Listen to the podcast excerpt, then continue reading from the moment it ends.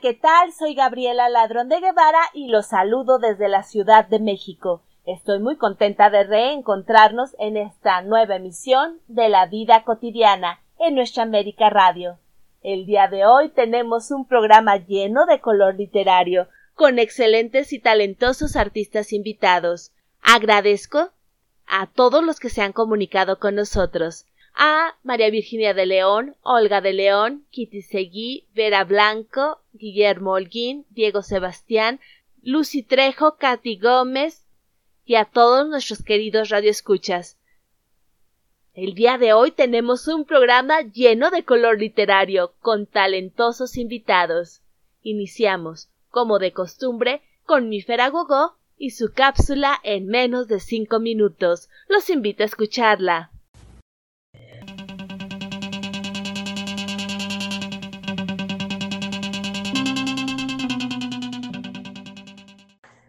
Hola, bienvenidos a su cápsula en menos de 5 minutos. El día de hoy les voy a leer un texto titulado La muerte y la espiritualidad. Dice así, la muerte, como inevitable compañera de vida y que es la que culmina con el desarrollo del ser humano, está engranada con el componente espiritual y por la manera en que hemos vivido. La vida va a estar matizada por el grado de espiritualidad alcanzando durante esta vida. Hay un dicho bien sabio que dice que el que bien vive, bien muere. Cuando el ser humano entiende que la vida es algo transitorio, temporal y que somos ave de paso, refleja por lo general su alto grado de espiritualidad. A menudo la espiritualidad se confunde con la religiosidad las personas espirituales pueden ser buenos religiosos, pero las personas religiosas no necesariamente son espirituales. La espiritualidad permite al ser humano trascender más allá de la mente y el cuerpo, conectando con la verdadera esencia del ser. Es la responsable del modo como se vive y de la forma de interactuar con la familia humana el sentido del humor y la creatividad desplegada por la persona espiritual sirve de preparación para las pequeñas, medianas y grandes pérdidas con las que la vida nos reta por el hecho de simplemente de estar vivos. Entre ellas, la pérdida mayor ante una enfermedad terminal, la muerte de un ser querido o la propia. Ante una enfermedad terminal e independientemente del escenario, la espiritualidad entra en juego para dirigir las energías a la sanación del ser, en vez de la curación, a vivir día a día con la mayor calidad de vida, a poner la casa en orden, a perdonar y ser perdonados, a amar y ser amados, y a prepararse o a ayudar a otros para la muerte que se aproxima. Ante la muerte de un ser querido, la espiritualidad facilitará el arduo camino del duelo, que es el proceso normal ante la pérdida. El duelo se recorrerá sin antrechos, sin prisa, pero sin pausa, con el convencimiento de que el amor trasciende dimensión y tiempo, y que la persona fallecida siempre permanecerá en el recuerdo y en el corazón la espiritualidad, así como la muerte, se convierten en grandes maestras de vida. Este texto fue escrito por Aida Pagán. Y bueno, recuerden y espero que les haya gustado mucho este texto. Eh, recuerden que la felicidad es tan importante como nuestra salud mental y la solidaridad. Les mando un abrazo, un abrazo enorme a donde quiera que me escuchen y les agradezco, en especial a Gaby, por darnos un espacio en su programa para compartir un poco de mí. También aprovecho para invitarlos a conocernos y vernos en Facebook algunos días en Podcast de Construcción, donde Gaby también es, es conductora en especial los jueves a las 8 de la noche en la misma plataforma para que escuchen al psicoterapeuta Rubén. Y bueno, una servidora va a estar aquí con ustedes siguiendo en la cápsula en menos de 5 minutos. Me despido, no sin antes recordarles no bajar la guardia y aprovechar todo el tiempo con sus seres queridos. Los quiere mi Feragogo. Regresamos contigo, Gaby. Muchísimas gracias, Mifer. Gracias por esta interesante cápsula que sin duda nos deja reflexionando. Los invito a seguir en redes sociales a mi Feragogo, Miriam Cuellar, Inclusión Creativa y Podcast de Construcción. Gracias, Mifer, por compartir con nosotros.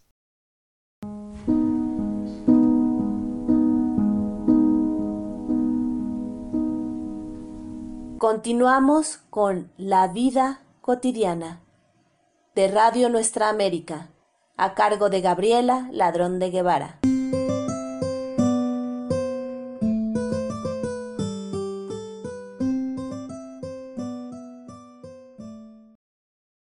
Nuestro querido padrino Guillermo Holguín nos trae un poco de filosofía oriental con su particular estilo narrativo. Escuchémoslo.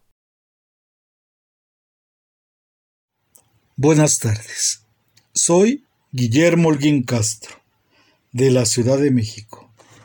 El día de hoy les voy a compartir un cuento de Mulá Nasruddin titulado Mira y ve Dime, Narudín, dijo un rey brutal e ignorante, que había oído de los grandes poderes del mulá. Dicen que estás asociado con el diablo. Dime, ¿cómo es él? ¿Quieres conocerlo? Mira acá, dijo Narudín, y le enseñó un espejo. Muchísimas gracias, doctor Guillermo Holguín. El doctor Guillermo Holguín vive en la Ciudad de México y es narrador oral, lector en voz alta, declamador y promotor cultural. Además, es nuestro queridísimo padrino y para nosotros es un gusto tenerlo en este programa. Muchísimas gracias, doctor Guillermo.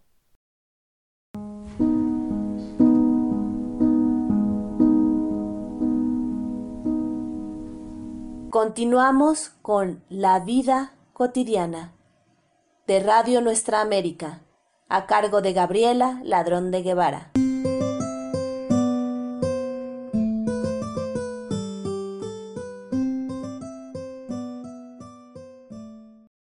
María Elena Cano, de Bululúes, narradores de historias, nos trae a ABC. Escuchémosla. Buenas tardes, yo soy Marielena Cano Hernández y me siento muy contenta de poder participar en De Todo para Todos, donde tu voz se escucha, con su anfitriona Gabriela Ladrón de Guevara de León. Les compartiré un poema de Elena Garro, a ABC.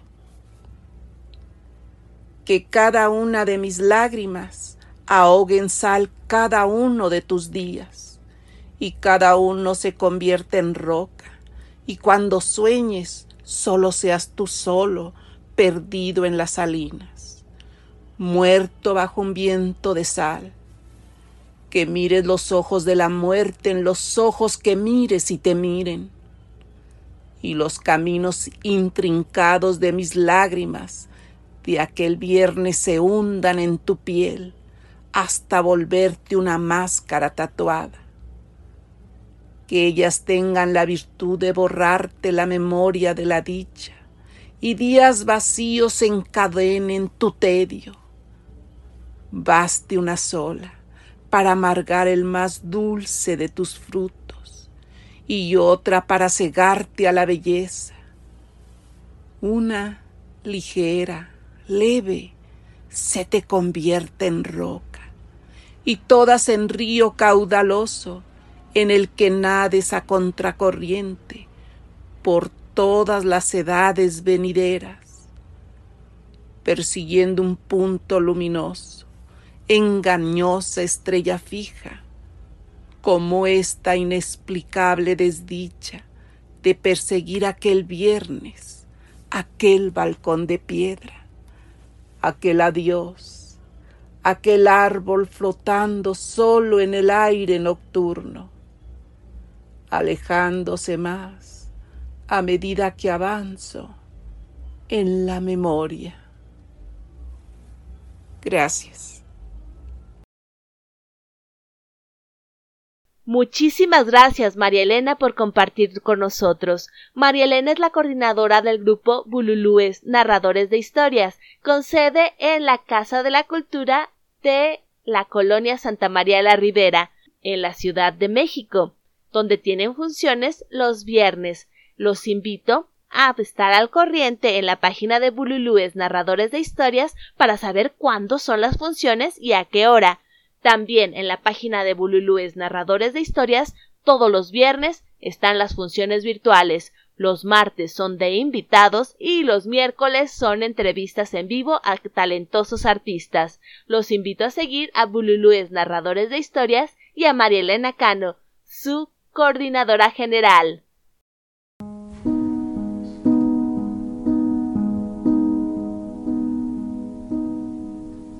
Continuamos con La vida cotidiana de Radio Nuestra América, a cargo de Gabriela Ladrón de Guevara.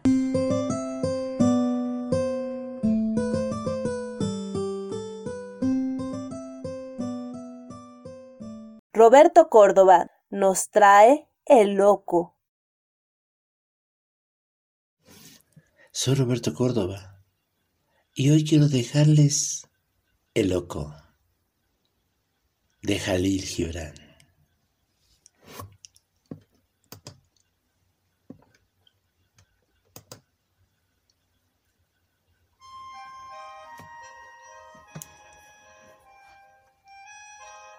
Amigo mío, yo no soy lo que parezco.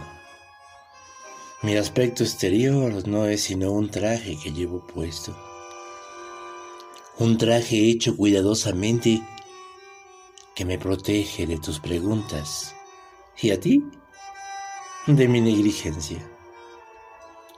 El yo que hay en mí, amigo mío, mora en la casa del silencio y allí permanecerá para siempre, inadvertido, secreto. No quisiera que creyeras en lo que digo ni que confiaras en lo que hago, pues mis palabras no son otra cosa que tus propios pensamientos hechos sonido. Y mis hechos son tus propias esperanzas en acto. Cuando dices, el viento sopla hacia el este, digo, sí, siempre sopla hacia el este. Pues no quiero que sepas entonces que mi mente no mora en el viento, sino en el mar. No puedes comprender mis navegantes pensamientos, ni me interesa que los comprendas. Prefiero estar a solas en el mar.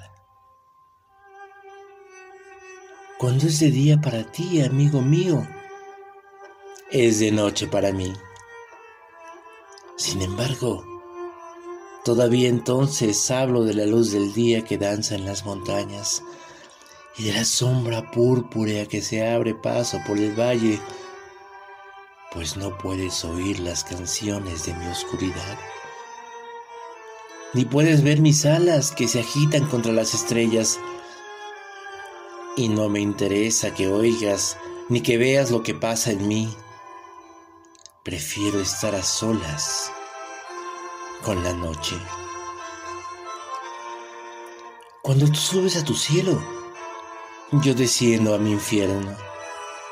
Y aún entonces me llamas a través del golfo infranqueable que nos separa.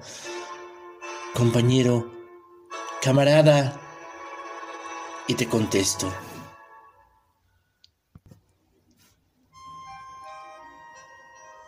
Y te contesto, compañero, camarada, porque no quiero que veas mi infierno. Las llamas te cegarían y el humo te ahogaría. Y me gusta mi infierno. Lo amo al grado de no dejar que lo visites. Prefiero estar solo en mi infierno. Tú amas la verdad, la belleza y lo justo y yo, por complacerte, digo que está bien. Y finjo amar estas cosas, pero en el fondo de mi corazón me río de tu amor por estas entidades. Sin embargo, no te dejo ver mi risa. Prefiero reír a solas, a solas. Amigo mío, eres bueno, discreto y sensato. Es más, eres perfecto.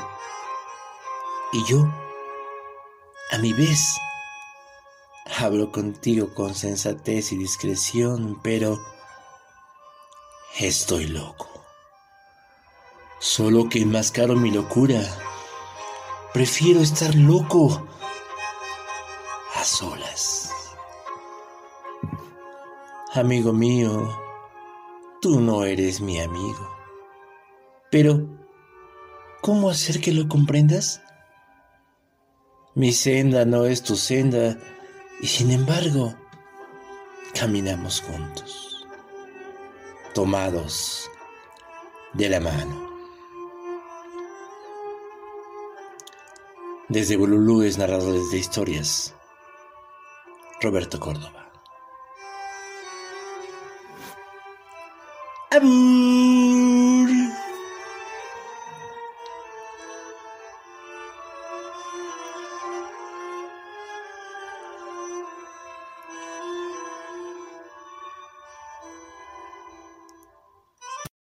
Muchas gracias, Roberto.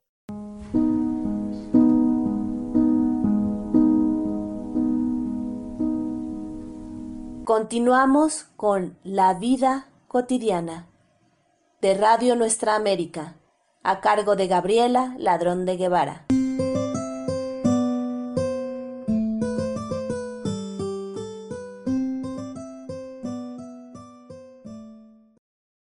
Fabián de la Cruz nos trae un relato, El lavador de colchones.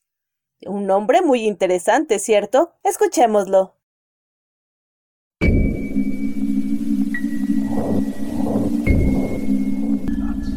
Leyenda titulada El lavador de colchones. Autor Erasto Villegas Morales.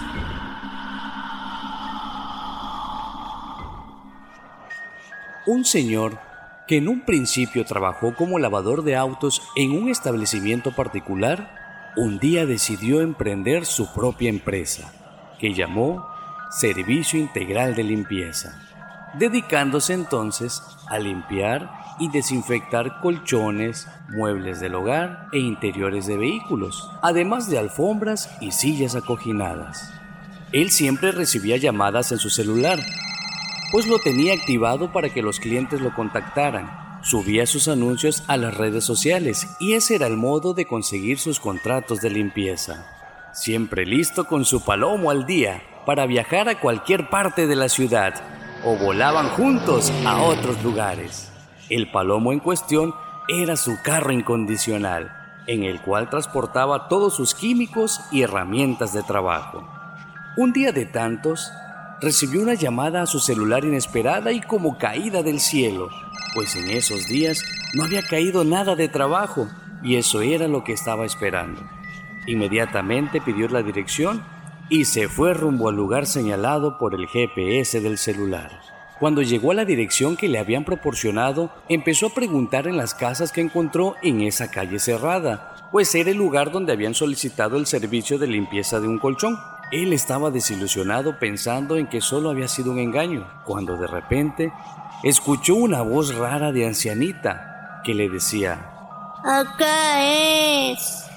Volteó a ver a donde se escuchaba la voz y era una casa abandonada. El patio era un montazal y por la puerta había árboles que cruzaban lo alto de la casa. Es más, parecía estar cubierta por ellos. Al ver la casa tan tétrica, le empezó a dar temor de entrar en ella, cuando de repente volvió a escuchar la voz de la misma anciana diciendo, Entra, hijito. Es acá arriba. Sube las escaleras. El lavador de colchones regresó y puso en marcha el palomo para estacionarlo más cerca de la casa. Bajó de su auto y volvió a mirar con cuidado todo el patio enmontado y los árboles que cubrían esa casa tenebrosa. se acercó caminando a la casa con mucho miedo y preguntó, Señora, ¿por, ¿por dónde entro? La ancianita le contestó, Entra como puedas, hijito. es hasta acá arriba. Se escuchaban pasos que arrastraban una cadena y volvió a gritar la anciana. No me hagas caminar mucho, hijito, porque me duelen mis pies. Y de nuevo se escuchaba el ruido de la cadena y un susurro que decía,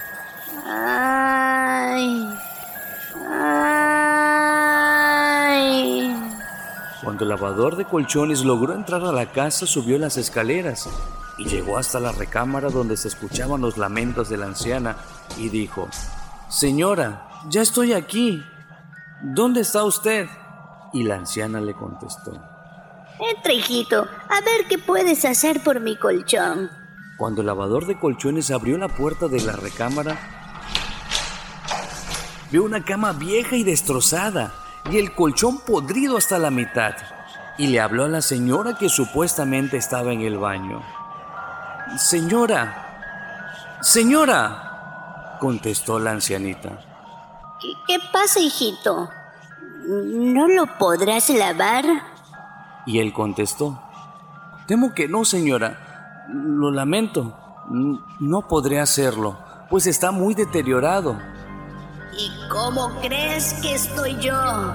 Que tengo los mismos años que él encerrados aquí en este lugar, sin que nadie nos venga a ver. dijo la anciana un tanto molesta. Con la voz quebrándose de miedo el lavador de colchones le contestó, Pero señora, yo ya vine a visitarla, solo que usted no, no me ha permitido verla, ¿Quieres verme así como estoy? Dijo ella. Pues si usted me lo permite, contestó el lavador. De repente se escuchó el rechinar donde se abrió la puerta del baño y le dijo la anciana. Aquí estoy, hijito. Obsérvame si quieres. Cuando el lavador de colchones volteó a verla, solo vio un esqueleto con unas tiras de ropa colgando y en los pies unas cadenas con un candado en cada pie. El lavador de colchones al verla se aterró y solo dijo, Dios mío, ¿por qué has permitido que esta anciana viva así encerrada de la luz de tu camino? Te pido que recojas su espíritu, libérala de sus cadenas y ten piedad y misericordia de ella, Padre Santo. Cuando él terminó de decir eso mirando hacia el piso, escuchó que la anciana le dijo, Gracias, hijito, por venir. No lavaste mi colchón, pero lavaste mis pecados con tu oración. Ya me voy. Fue lo último que dijo, y se escucharon caer las cadenas al piso, y por la ventana entró un resplandor de luz y se esfumó. Desde ese entonces, la ancianita descansó gracias a un lavador de colchones que no pudo lavar su colchón, pero hizo algo más, liberar su alma. Voz, Fabián de la Cruz. Producción, Fabián de la Cruz. Autor, Erasto Villegas Morales.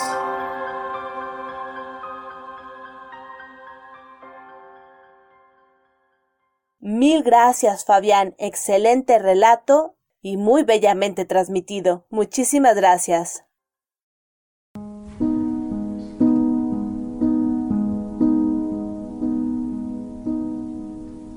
Continuamos con La vida cotidiana de Radio Nuestra América, a cargo de Gabriela Ladrón de Guevara.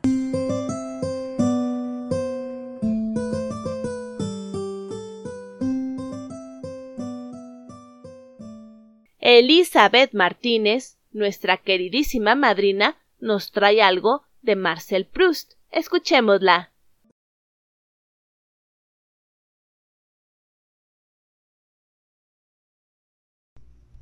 Un saludo cordial desde la Ciudad de México. Soy Elizabeth Martínez Gómez. Del escritor francés Marcel Proust, Eulalia. Eulalia era una muchacha coja y sorda muy activa, que se había retirado a la muerte de su patrona, en cuya casa estaba colocada desde niña y que alquiló una habitación junto a la iglesia. Y se pasaba el día bajando y subiendo de su casa al templo, ya a las horas de los oficios, ya fuera de ellas, para rezar un poquito o para echar una mano a Teodoro. Lo restante del tiempo lo consagraba a visitar enfermos, como la tía Leoncia, a los que contaba todo lo que había pasado en misa o en las vísperas.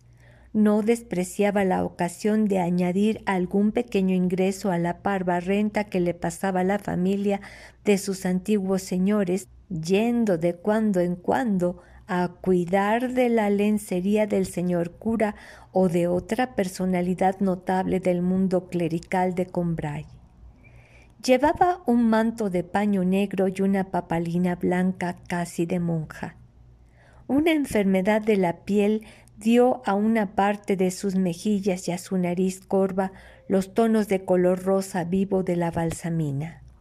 Sus visitas eran la gran distracción de la tía Leoncia la tía Leoncia había ido deshaciéndose poco a poco de los demás visitantes porque a sus ojos incurrían todos en el defecto de pertenecer a una de las dos categorías de personas que detestaba.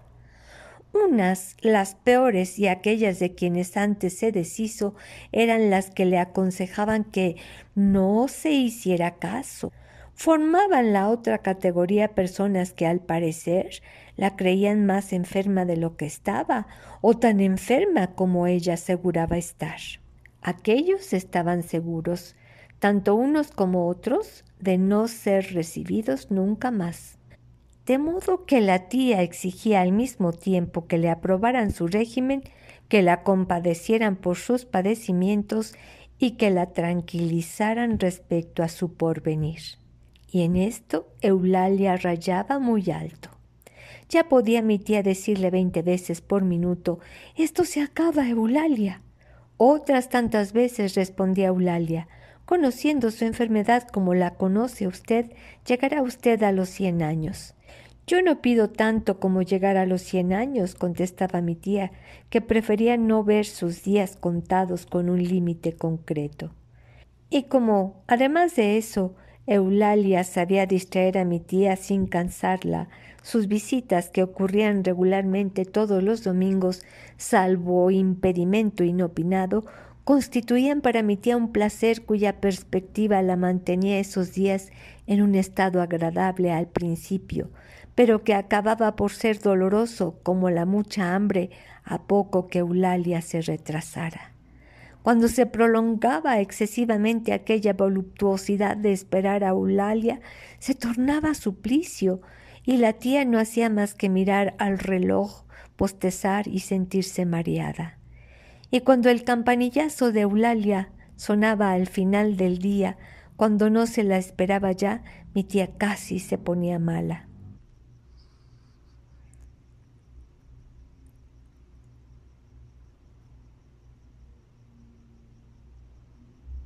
Muchísimas gracias, Eli, como siempre, hermosísimo. Elizabeth Martínez es de la Ciudad de México y nos comparte en este programa sus narraciones, declamaciones, lecturas en voz alta. Ella es una parte esencial de la vida cotidiana. Muchísimas gracias, Eli, por compartir con nosotros.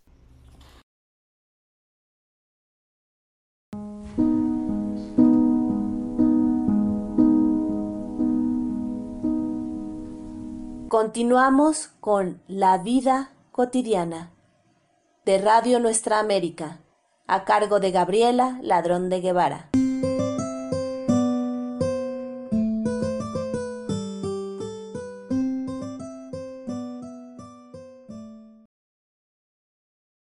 Hemos llegado al final de esta emisión y les agradezco muchísimo el que nos hayan acompañado. Agradezco a Kitty Seguí, Katy Gómez, Lucy Trejo, María Virginia de León, Olga de León, Quique, Andy y Ale de Monterrey, Nuevo León, México, a Vera Blanco, Guillermo Holguín y Diego Sebastián que se han comunicado con nosotros. También agradezco a los talentosos artistas que nos acompañaron. A Mifer Agogó, Miriam Cuellar y su cápsula en menos de cinco minutos. A nuestros queridos padrinos Guillermo Holguín y Elizabeth Martínez también a Marielena Cano, de Bululúes, narradores de historias, a Roberto Córdoba y a Fabián de la Cruz. pero sobre todo les agradezco a ustedes que nos acompañan. Muchísimas gracias por acompañarnos. Agradezco a Fernando García la música para este programa. Les recuerdo que pueden escribirnos a la vida cotidiana radio o en la página de Facebook La Vida Cotidiana. Con todo gusto estamos en comunicación con ustedes. Muchísimas gracias por escucharnos y por seguirnos emisión con emisión. Soy Gabriela Ladrón de Guevara desde la Ciudad de México y nos escuchamos próximamente.